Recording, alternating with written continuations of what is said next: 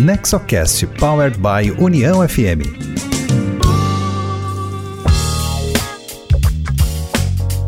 Olá, esse é o Nexocast, o podcast sobre governança corporativa, inovação e empreendedorismo, voltado ao desenvolvimento com foco nas famílias empresárias. Hoje trazendo como convidado Oscar Bernardes. Oscar Bernardes é um dos conselheiros de empresas mais destacados do Brasil e tem também reconhecimento internacional em função de sua atuação em conselhos de administração nos Estados Unidos e em Hong Kong. O NexoCast é uma iniciativa do Nexo Governança Corporativa, tem produção da Rádio União e tem sempre um conteúdo da maior qualidade voltado às boas práticas empresariais. Você pode escutar o nosso podcast pelo site do Nexo, que é nexogc.com.br, pelo site da Rádio União, que é uniãofm.com.br, e pelo aplicativo de áudio da sua preferência, como Spotify, Apple Podcast, Deezer. Siga o NexoCast e receba no seu aplicativo cada episódio novo que entrar na rede.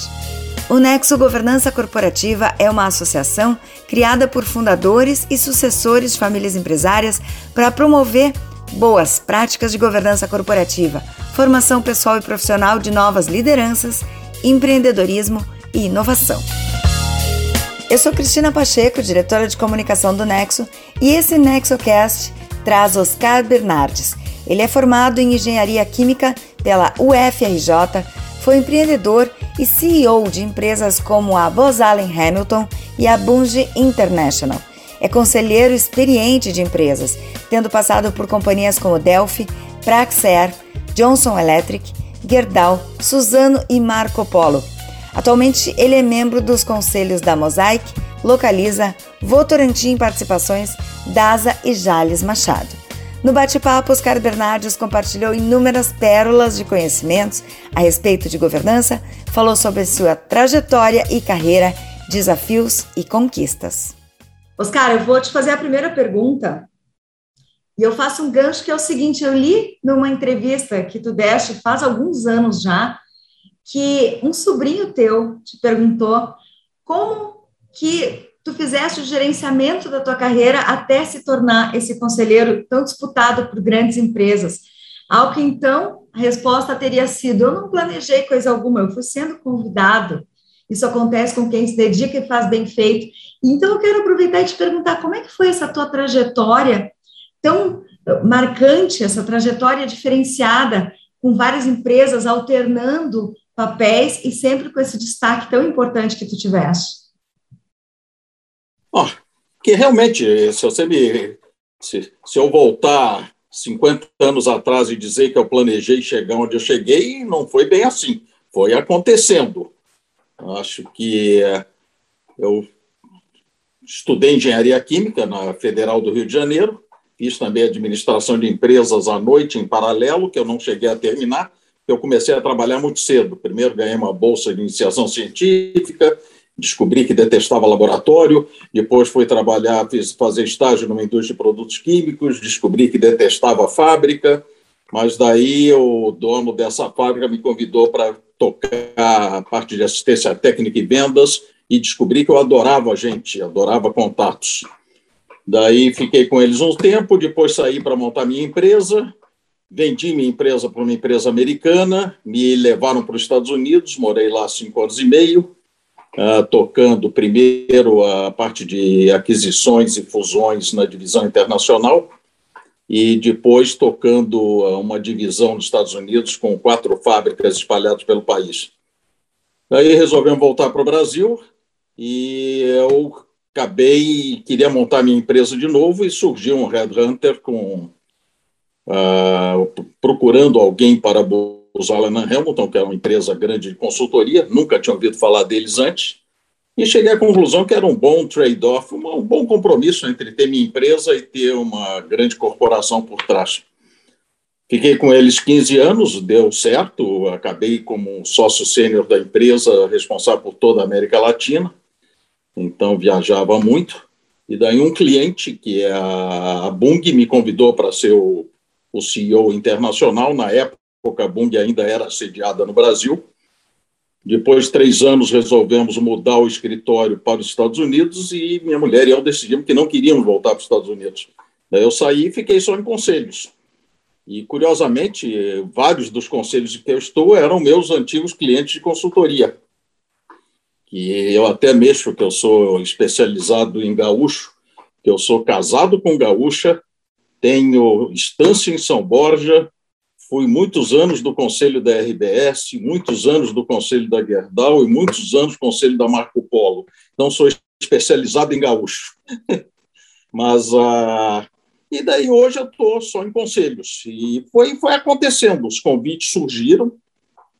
Muita gente me pergunta como eu consigo ser conselheiro. Eu digo, eu não sei, é, as pessoas é que acabam te convidando. Então, ah, é isso que eu posso dizer da carreira. E é, eu acho que esse sobrinho, ele, inclusive, a preocupação que eu tinha com ele, é que ele tentava muito administrar a carreira dele. Eu digo, esquece de administrar a tua carreira, toca o que você está fazendo e faz bem feito, que as pessoas vão te dar crédito, as pessoas vão te reconhecer. Que não adianta, quando você, quando você vê alguém que está querendo muito administrar a carreira, uh, você, todo mundo começa a ter alguma reação contrária. Uhum. Muito legal que tu falaste da RBS, a Marco Polo e a Gerdau, eu lembro que nós fizemos entrevistas no nosso NexoCast com essas três empresas. A gente falou com o seu Jorge Gerdau e o Peter, falamos com o Nelson Sirotsky e também com o Duda Melzer e com o Mauro Bellini da Marco Polo. Então, uh, agora falando contigo também, a gente vai fechando esses círculos, né? Mas uhum. eu quero puxar uh, a Lina Buzalen certamente teve essa, essa carga tão importante e esse fundamento da governança que a gente trabalha muito aqui no, no Nexo, né? A gente gosta de estudar a governança, a gente fala muito de empresas familiares, nós somos aqui todos membros de empresas familiares. Eu queria que tu nos dissesse da tua visão uh, em que ponto a adoção da governança e as boas práticas ajudam as empresas familiares. Na minha opinião, uma empresa que não tem boa governança não tem valor de mercado. Começa por aí. E, para mim, uma, uma boa empresa é uma empresa que, se você quiser, consegue vender. E se você não tem uma boa governança, você não consegue vender. Ah, então, eu sou um profundo crente na contabilidade formal e bem feita nas empresas, sou profundo crente na ética, sou profundo crente em práticas boas. Uh, morro de medo quando encontro empresas em que contrata todo mundo via PJ e, e que começa a ter contabilidade criativa. Uh, aí não funciona. Então, eu sou. Eu acho que boa governança gera valor. E o acionista dorme muito mais tranquilo se ele sabe que tem uma boa governança em toda dimensão desde controles adequados até comportamentos adequados. E, então, eu acho isso absolutamente crítico se você está construindo um negócio para o futuro e que tenha valor. E se você não consegue vender, é que não tem valor. Sim, até avançando um pouco no tema da governança corporativa, uh, um dos temas que nós sempre buscamos desmistificar uh, é a criação e funcionamento dos conselhos consultivos ou conselho de administração, ah, entendendo que, independente do porte ou tamanho, qualquer empresa pode iniciar com um conselho consultivo, ah, buscando trazer alguns assuntos da estratégia e também ter a participação de conselheiros independentes. Uh, se tu pudesse compartilhar conosco a tua experiência na, na criação desses conselhos, qual é o, as principais atribuições do conselho e a importância do, da atuação do conselheiro independente nessas empresas? Bom, começa que eu sempre digo que a, harmonia na empresa familiar é diretamente proporcional ao fluxo de dividendos. Então, é, é, é, muito importante você ter um conselho mais independente que te dê suporte na, na cobrança dessa política de dividendos constantes, uh, dividendos adequados. Ah, também eu cansei de ver em empresas familiares um debate horroroso que confunde o que é rendimento do trabalho com o que é rendimento de capital, que é o irmão que trabalha na empresa, o irmão que não trabalha, e daí um começa a achar que o outro está tirando mais do que devia. E, e, nessas horas, você ter independentes de peso envolvidos ajuda muito. E é o, a segunda geração, o terceiro ou o que seja, que quer entrar no negócio, como é que você avalia se tem competência para entrar ou não. E isso sempre é muito mais fácil uh, quando você lida com isso via um terceiro de confiança e, e com competência do que você tentar fazer isso dentro da própria família. Uh, então, eu acho que isso gera muito mais tranquilidade na família. Uh, ou famílias, às vezes, eu sempre, o pessoal esquece, a Bung é uma empresa de 200 anos, mas era uma empresa familiar, hoje é uma empresa de capital aberto. E, e, e essas complexidades só aumentam com o tempo. Então, se você não cria uma estrutura que te dê alguma independência de laços familiares para lidar com assuntos complexos, você acaba tendo problemas. Então, eu sempre acho bom ter tirar a castanha quente do fogo com a mão de um terceiro e não com a sua própria. Se você tem que dizer para um irmão que ou para um sobrinho que ele não não está performando bem, é melhor que seja um não parente Falando um pouco do funcionamento do conselho, uh, pela tua experiência no dia a dia dos conselhos, qual a importância da criação dos comitês e se tem alguns comitês que tu reputa mais importantes que outros uh, para o momento atual ou para os desafios atuais? vamos lembrar que comitê é só uma forma de o conselho se organizar para lidar de maneira mais eficiente com algum tópico, né? porque comitê não tem delegação. A única, o único órgão que tem delegação é o conselho. Aqui eu estou falando de empresa de capital aberto, SA, tá? E numa limitada você faz o que você quiser. Mas uh, os comitês não têm delegação, eles só ajudam na administração para não sobrecarregar demais a agenda do conselho. Agora, os comitês que são críticos. Começa o comitê de auditoria, que esse é clássico em todo mundo. Uh, eu não gosto de confundir o comitê de auditoria com o conselho fiscal. Eu acho que o comitê de auditoria é muito mais relevante do que o conselho fiscal. E ele é o, o que está acompanhando toda, não só a contabilidade, mas toda a área de controles internos, auditoria interna. Uh, é alguém que garante que a empresa tem boas políticas e as cumpre.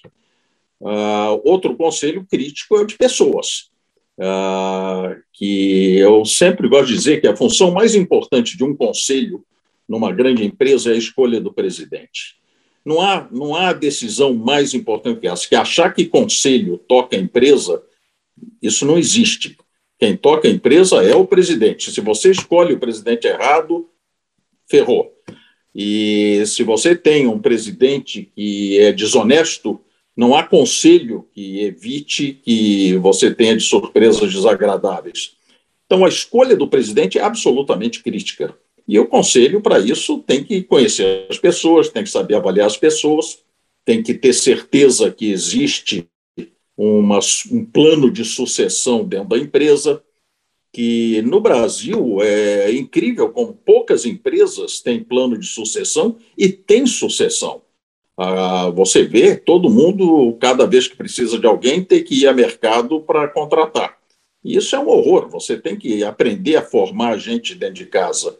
Eu acho que 100% formado dentro de casa é ruim, mas 100% vindo de fora também é muito ruim. Então, tem que ter um equilíbrio aí nisso. E, então, para mim, esses são os dois grandes comitês. Ah, tem gente que gosta de comitê de estratégia, eu sou completamente contra, que para mim estratégia é uma responsabilidade do, do conselho como um todo. Então, eu não vejo papel para um comitê de estratégia. É o conselho como um todo que tem que discutir isso. E esses são. E aí você tem hoje, tem comitê de sustentabilidade, daí o pessoal começa a criar outros comitês, dependendo do negócio que você está. Mas, uh, se não, para mim, o, se você tiver só de pessoas e de auditoria, numa empresa menor, é mais do que suficiente.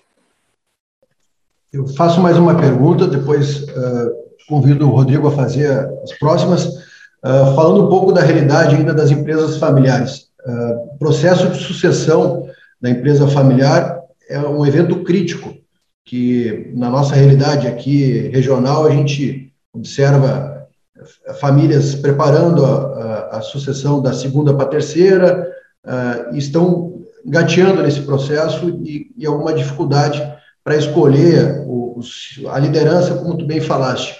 Uh, qual seria, vamos dizer, o papel do, do conselho nesse, uh, até na interface com a família, e se é interessante também, uh, nesse processo, pela tua experiência, contar com executivos não familiares para auxiliar no papel de CEO a preparação dessas sucessões. Dando o um exemplo regional que a gente inclusive a Cristina comentou, a sucessão do Nelson, quando o Nelson esteve conosco, foi uh, utilizando de alguma forma no processo a, a participação do Pedro Parente, preparando uh, a liderança, e isso ele falou claramente para nós. Isso é um exercício interessante nas empresas familiares, como é que pode nos ajudar nessa, nessa ideia do que é interessante? Olha, o, Primeiro, uh, temos que lembrar que nem, nem todo herdeiro é necessariamente um bom gestor. Então, eu acho que é muito mais importante as famílias prepararem os seus herdeiros para serem bons acionistas do que necessariamente serem bons gestores. Porque pode ser que tenha bons gestores, pode ser que tenha gente que queira ser bom gestor e pode ser que não. Ah, a primeira regra que eu daria para as empresas gaúchas, com quem eu lido muito, é que, por incrível que pareça, mulher pode ser competente, porque esse machismo gaúcho é absurdo. Você vê filhos envolvidos no negócio e a filha vai cuidar do instituto, da fundação, e não se envolve no negócio. Isso é a primeira grande barbaridade que as empresas familiares têm que aprender. É, as mulheres são competentes e, e precisam ser melhor aproveitadas. Né? Agora, ao trazer um profissional de fora, na hora que você chega à conclusão que tem que trazer alguém de fora, uh, o grande pecado da empresa familiar é que não define muito bem a regra do jogo. Eu acompanhei a contratação do Pedro Parente, apresentei o Pedro Parente para o Nelson, e eu digo, Nelson, você tem que fazer um contrato social com o Pedro. O que, que ele pode fazer, o que, que ele aonde ele tem que pedir tua benção, aonde ele tem que pedir a benção do conselho, que você não define essa, bem essas regras, o profissional vai acabar se comportando como se dono fosse e vai trombar com o dono. Então, uh, essa é a primeira grande regra. Vamos definir muito bem qual é a delegação, quais são os momentos de pedir bênção, de conversar, dialogar, porque se você não define isso, vai ter conflito. Não há como não ter conflito. Porque dono é dono e isso tem que ser muito bem negociado com o profissional de fora. Agora, há empresas, a, pega a Gerdau, Gerdau está cheio, uma monstra experiência em trabalhar com executivos de mercado e com muito sucesso. Uh, e várias outras no Brasil. Eu sou do conselho da DSA, que é a holding dos Hermílio de Moraes. Então, nós administramos todo o portfólio de negócio. É tudo tocado por profissionais. Dá para fazer muito bem isso dentro de boas regras de governança e com delegações muito bem definidas. Então, essa é a. agora, é, é, de novo, não, não, não é uma receita única, tenho que profissionalizar. Não necessariamente se você tem gente na família muito competente, é ótimo. Mas não há nenhum dogma aqui que não deve ter família no negócio. Se é competente, deve e deve mesmo, porque é muito mais espírito de dono uh, e, e, muito mais motivação, digamos assim. Então, só tem cada caso é um caso, tem que ser bem avaliado e isso é muito bom ter um terceiro ajudando nessa avaliação, alguém não família ajudando nessa avaliação. E lembrar que presidente nunca é ter uma cópia do último. Né? Você tem que ver para onde a empresa está indo e daí definir qual é o perfil do presidente que você vai precisar no futuro, e não o perfil para perpetuar o passado. E às vezes você tem gente com perfil completamente diferente que você precisa do que do último presidente. Essa é uma frase para ser aproveitada nas nossas pílulas, viu, Miguel? Excelente essa frase do, do Oscar, entre tantas, né, Oscar? Uma aula até o momento aqui. Aliás, eu quero aproveitar já para resgatar uma frase tua que eu adoro, né? É, porque ela mostra bastante assim um, um arrojo no pensamento, apesar de teres tantos anos de experiência em tantas empresas de tanto tamanho, de tamanho diverso, enfim, internacionais, é, tu já falas uma, uma, uma, frase que eu vou repetir aqui, que só recentemente ela começou a aparecer na, na mídia com mais frequência. Diz, diz o seguinte, né? a criatividade é a característica mais importante do CEO. Né? Uhum. E você já foi CEO, desenvolveu carreira internacional, contou um pouco da sua história aqui agora há pouco para nós. É, aliás, teve uma carreira recheada de desafios e certamente não foi fazendo o básico que se destacou nessas companhias todas. Agora, uhum. nos conselhos em que atua, como são escolhidos, como são avaliados e como são definidas as metas desse profissional ou desses profissionais que vão ser os CEOs das companhias, quando há tanta incerteza no futuro, né, há tantas uh, mudanças acontecendo ao mesmo tempo e que muitas vezes uh, a gente percebe que as empresas elas apontam para direções de futuro, para futuros desejáveis, mas tem que manter a casa funcionando muito bem, com eficiência. Como são escolhidos esses profissionais que vão ser os CEOs e que vão conduzir a empresa do hoje para amanhã? Olha, aqui de novo não há uma receita única. Vamos pegar alguns exemplos. Se você tem uma empresa que está numa situação financeira complexa, que tem risco de sobrevivência, você precisa de um CEO com um perfil muito mais operacional, de recuperador do negócio, do que necessariamente um construtor de futuro. Porque isso é outra coisa. Você não precisa ter o mesmo CEO por 50 anos. Uh, o ideal, eu, eu acho que CEO por mais de 10 anos passa do ponto. Uh, e às vezes até menos. Então você pode chegar e dizer: eu preciso de um CEO agora que me salve a empresa, que seja alguém duro, que entenda de operações e que me corrija todos os problemas que eu tenho. Aí, esse é um, um caso. Você pode ter outro caso de uma empresa que está crescendo muito e que tem uma necessidade de capital infinita Uh, que daí tem que se preparar para poder trabalhar com capital de terceiros, não se alavancar muito, que isso é outra regra que eu digo para tudo que é empresa familiar. Conte quantos grupos brasileiros você conhece que sobreviveram há mais de 100 anos. Sem duas mãos, e olhe lá se tanto. E por quê? Porque quem se alavancou no Brasil quebrou.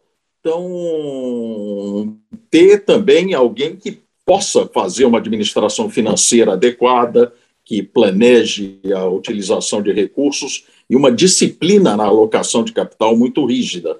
Então, já é um perfil muito mais financeiro, porque vamos lembrar que a gente pode fantasiar estratégia do que você quiser, mas estratégia é alocação de capital, aonde eu vou botar a grana, e eu tenho que botar no lugar certo. Então, alguém com esse perfil. Aí você tem outra que, se estiver trabalhando em fintechs da vida e tecnologia, que tem muita empresa de tecnologia na área de vocês, eu já preciso de alguém que tenha uma visão de futuro muito maior. Daí é um outro perfil de CEO.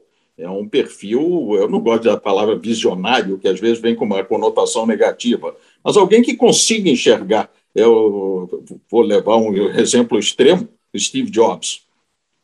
O Steve Jobs via o que ninguém via. E quem que precisava de um iPad, quem que precisava de um iPhone, ele criou um futuro, ele criou o futuro. Daí pode ser que a empresa esteja na fase que precisa de alguém com esse tipo de perfil. Enfim, o que é importante é você identificar qual é o desafio da empresa naquele momento e o que, que você precisa no perfil de CEO e entender que talvez daqui a cinco anos você precise de outro CEO e não mais daquele. E não tem nada de errado nisso. Sim, CEO não é, é, eu ia fazer uma brincadeira e acabei de perceber que ela é péssima. Dizer que CEO não é marido, mas o mesmo casamento pode acabar se não, não estiver dando bons resultados, né, Oscar? Mas é. E como são avaliados esses profissionais ao longo do tempo? Assim, okay, escolhemos um CEO, ele é um ora um visionário, ora um operacional, mas como é que nós vamos avaliar ele ao longo do tempo em que ele está construindo o futuro? De novo, é, qual é o plan, planejamento e medir resultado, medir resultado. Que na empresa familiar é curiosíssimo como você tem empresários espetaculares que acabam criando empresas maiores do que eles conseguem administrar. Você vê muito isso. Uh, que são profissionais que não foram preparados para tocar uma empresa enorme e complexa.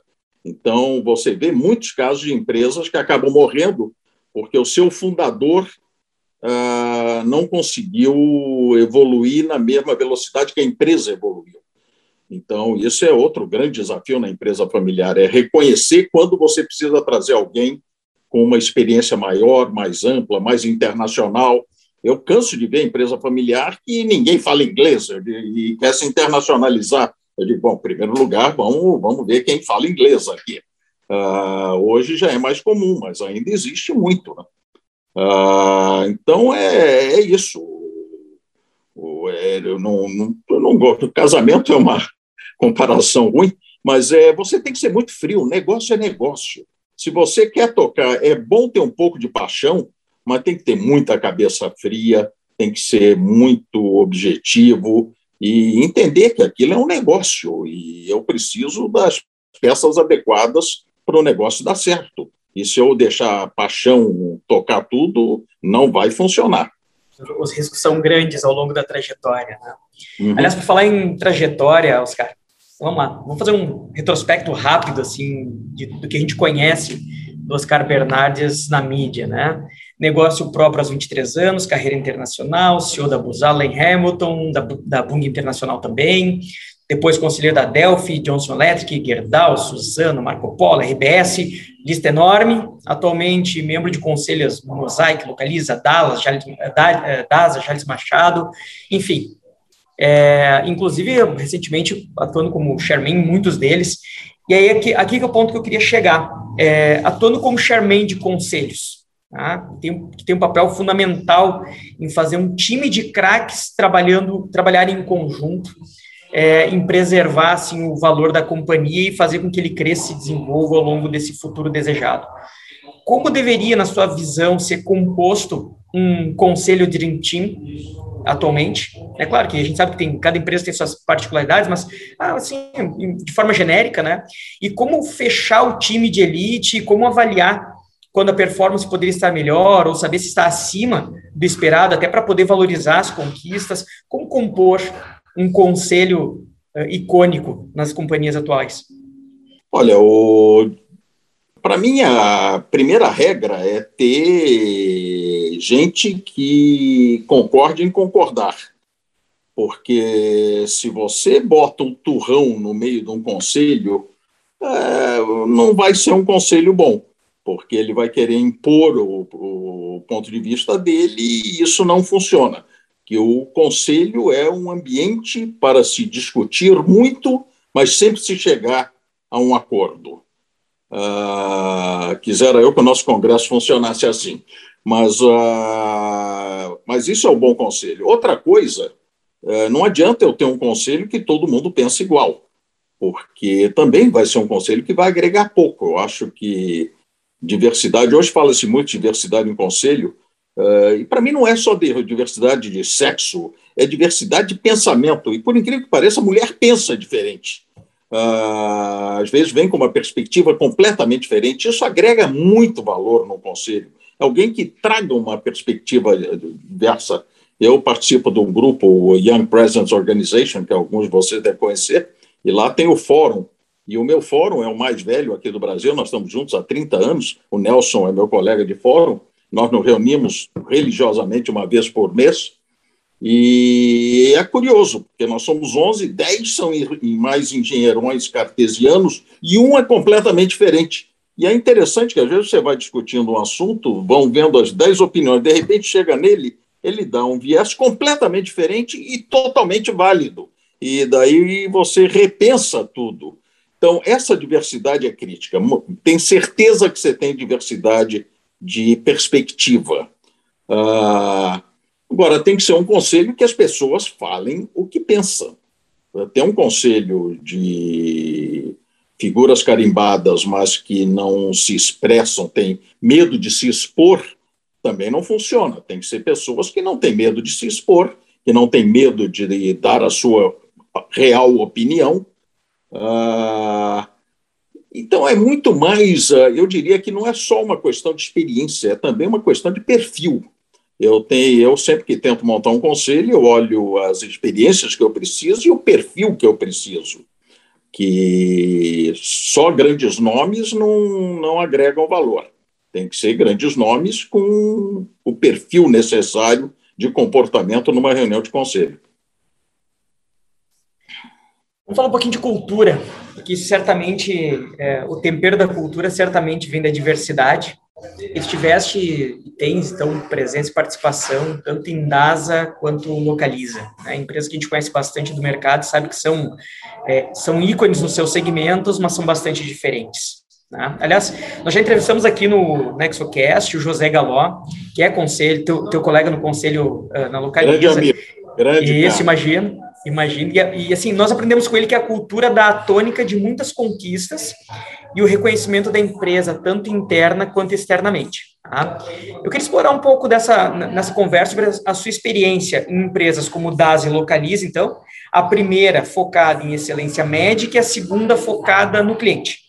É, como promover e sedimentar a cultura, quando, como fazer dela um símbolo da companhia e como lidar, né, uh, tu que eventualmente está nas duas, assim, como lidar com uma, lidar com a outra e aprender a tirar o melhor suco de cada uma dessas culturas em cada momento, né?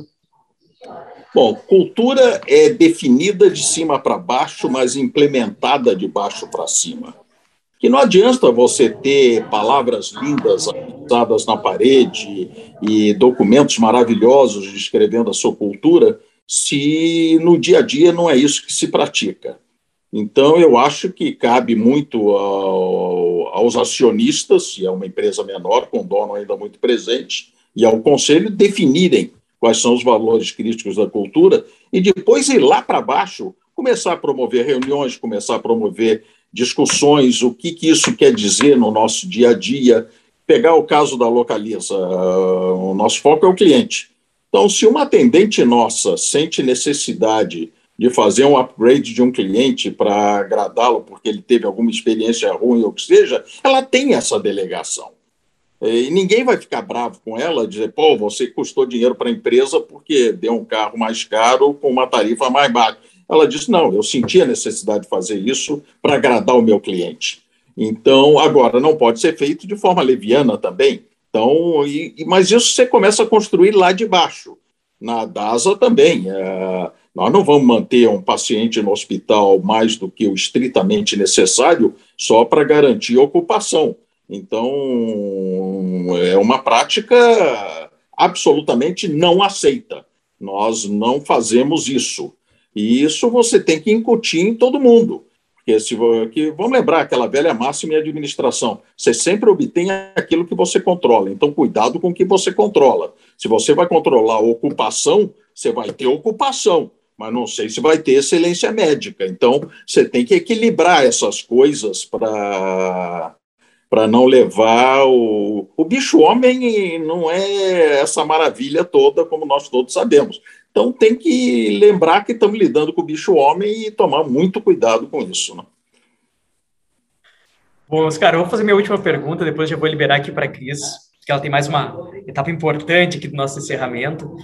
Tu falaste antes sobre as, a, as empresas familiares, né? E eu gostei, assim, és um especialista em empresas e especialista em gaúchos. Sabes que as empresas familiares, de uma maneira geral, têm um papel fundamental no PIB brasileiro, mas a governança é, é, bastante distinta entre as grandes empresas familiares de capital fechado e as que estão listadas na Bolsa. Né?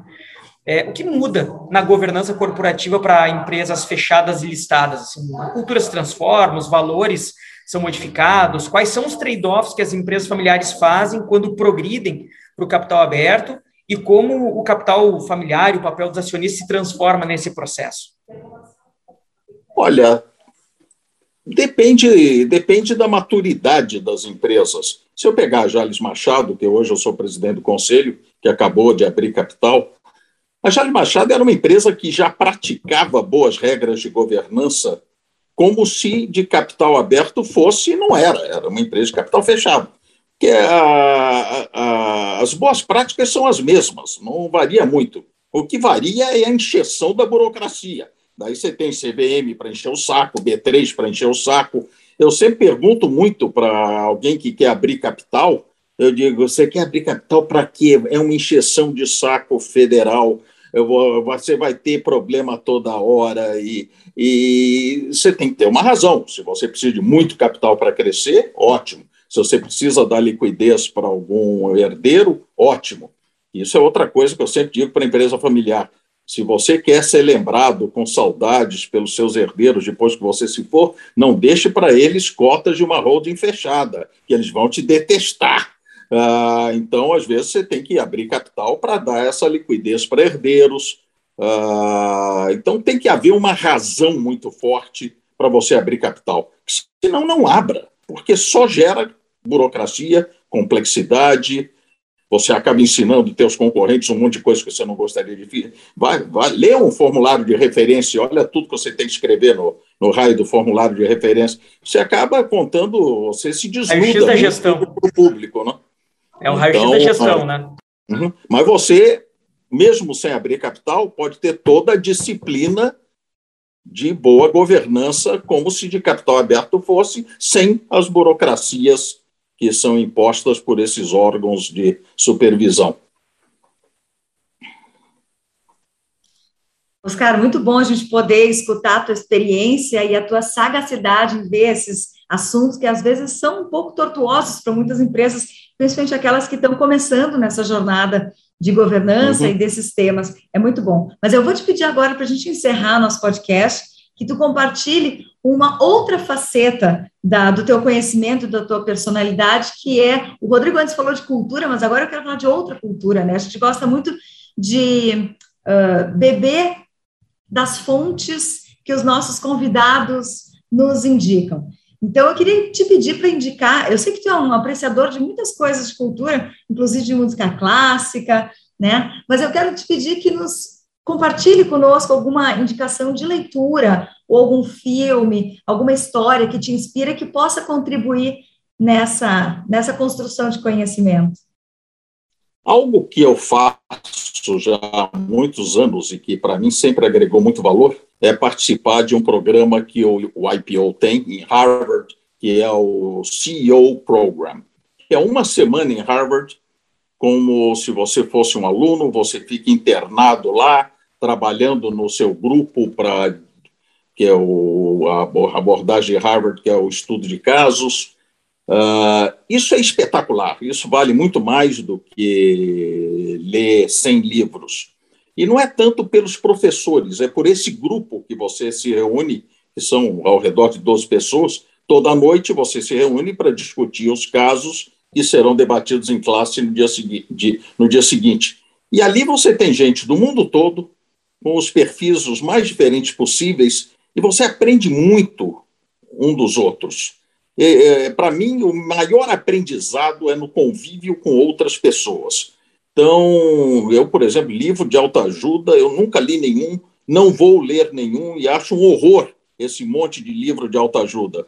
Ah, quem tem que se autoajudar é você. Então, primeira orientação que eu orientação, primeiro palpite que eu daria é tentem conviver com pessoas competentes, interessantes nos mais diversos ambientes. Uh, tem o programa para fazer no INSEAD, vá fazer um programa no INSEAD. Tem em Harvard, vá fazer em Harvard. O Wharton, o que seja, uh, Getúlio Vargas tem, o INSPER tem.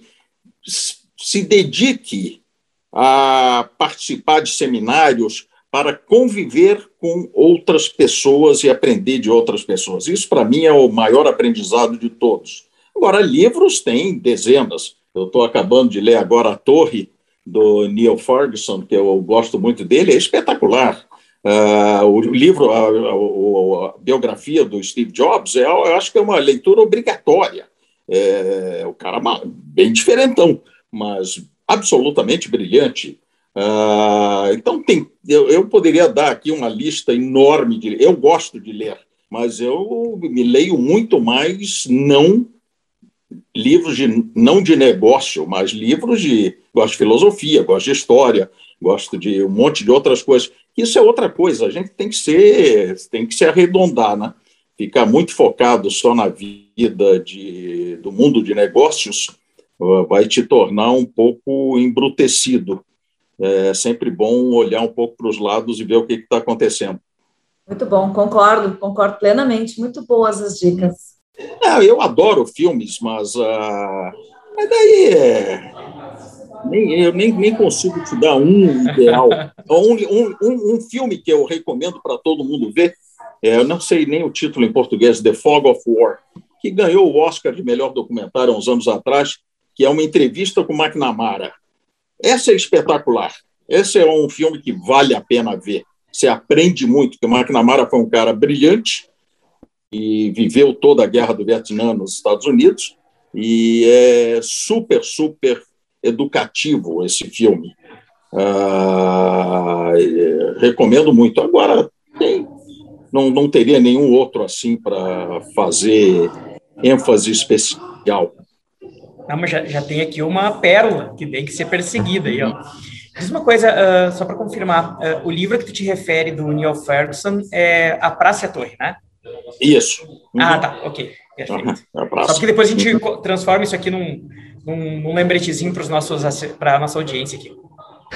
Aliás, o Neil Ferguson tem dezenas de livros muito bons, né? Sim. Ele foi vale meu pena... professor de dois anos, é ótimo. Uhum. É, Neil Ferguson é, é pouco uh, explorado aqui no Brasil, mas vale comprar as coletâneas e ir lendo ao longo do tempo, assim, são leituras seminais, né, Oscar? Uhum. Caro, só agradecer aí pela conversa, oportunidade. Eu acho que esse bate-papo para nós aí já é um grande aprendizado. Uh, repercutindo a tua fala anterior, para nós essa oportunidade de estar aqui contigo é muito gratificante. Tenho certeza que todos que ouvirem também nosso podcast também vão uh, gostar e adorar muito esse, esse papo aqui. Muito obrigado. Agora, minha última mensagem para esse público gaúcho: eu não entendo o Rio Grande do Sul. O que tem de empresa boa, o que tem de coisa boa, e a porcaria do Estado só anda para trás. Esta gauchada é brava de se reunir e dar um jeito no Estado. Um monte de empresa boa e o Estado capengando sempre. É, precisamos reagir, né, os caras? Aliás, você quer, quer outro livro que vale a pena ler? É uma tese de doutorado de Stanford que eu descobri brincando na Amazon uma vez. É, Campanha Gaúcha, o título do livro. Olha só, é, que beleza! Uma tese de doutorado que o cara tentava entender por que, que a campanha no Rio Grande do Sul evoluiu muito mais tarde do que no Uruguai e na Argentina e a conclusão que ele chegou é que o gaúcho brasileiro não tem espírito associativo e o argentino e o uruguaio tinham mais. É super interessante esse livro. Eu, eu preciso ler e entender a tese dele agora. Muito bom, excelente. Não, mas quando vieres aqui passar a pandemia, se tiver oportunidade, gostaríamos de contar mais uma vez com a sua presença em alguma conversa, porque para nós foi muito gratificante aqui hoje.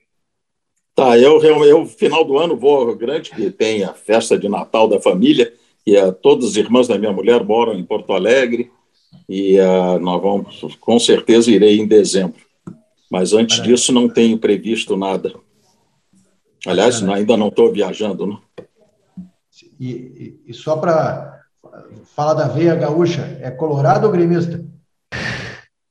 A minha mulher é colorado roxa. Então eu não, não me atrevo a não ser outra coisa. a ser outra coisa. Muito bom. Eu acho que essa dualidade grenal aqui é que acaba nos afastando um pouco, porque outro é vermelho ou azul, né? Não. Mas é, Minas Gerais é a mesma coisa. É. A rivalidade lá em Minas Gerais é doentia. Mas a, no Rio Grande do Sul me impressiona. A produtividade numa segunda-feira na Marco Polo cai depois de um grenal. Sim. Aliás, acabei de entender uma das técnicas de um chairman internacional, viu, Cristina? Né? Tu viu como é que ele faz para achar o consenso quanto ao time de futebol, né? Ele achou bastante, o consenso, né? Bastante sábio, né? Dele, ele chegou no consenso. Isso é política Oscar, de boa vizinhança. Isso, Oscar, eu estou é uma... maravilhado. Foi uma excelente conversa que nós tivemos aqui, foi muito boa mesmo. Especialista em pessoas, viu? Dando lições. Ah, e outra coisa, estou tomando tempo de vocês, que são as barbaridades brasileiras. Eu estudei engenharia química, cinco anos, nunca tive uma aula de filosofia. Fiz científico, na época se chamava científico, sei lá qual é o nome hoje, que já mudou tanto, nunca tive uma aula de filosofia. Isso é uma barbaridade. Isso é uma barbaridade. A formação brasileira é tão errada. E tem que ter muito mais de humanas, de, de novo, criar pessoas mais redondas e não só um técnico. Isso não funciona. Verdade. Obrigada, Oscar. É um prazer conversar contigo. Obrigado a vocês. Tchau.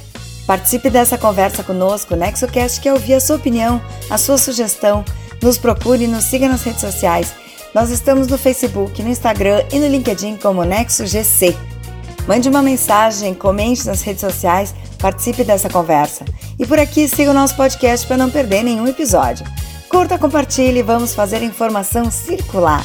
Esse foi o episódio 36 do NexoCast, o podcast que pretende desmistificar a governança e suas ferramentas. No próximo episódio, mais insights e conteúdo voltado à gestão, inovação, empreendedorismo e governança para empresas familiares. Estiveram conosco na técnica da Rádio União, na operação de áudio, equalização e edição, os profissionais Luiz Felipe Trevisani, Ramon Ram, no digital Duda Rocha, jornalismo com direção de Rodrigo Giacometti. Esse programa é um conteúdo original do Nexo Governança Corporativa, com produção técnica da Rádio União FM.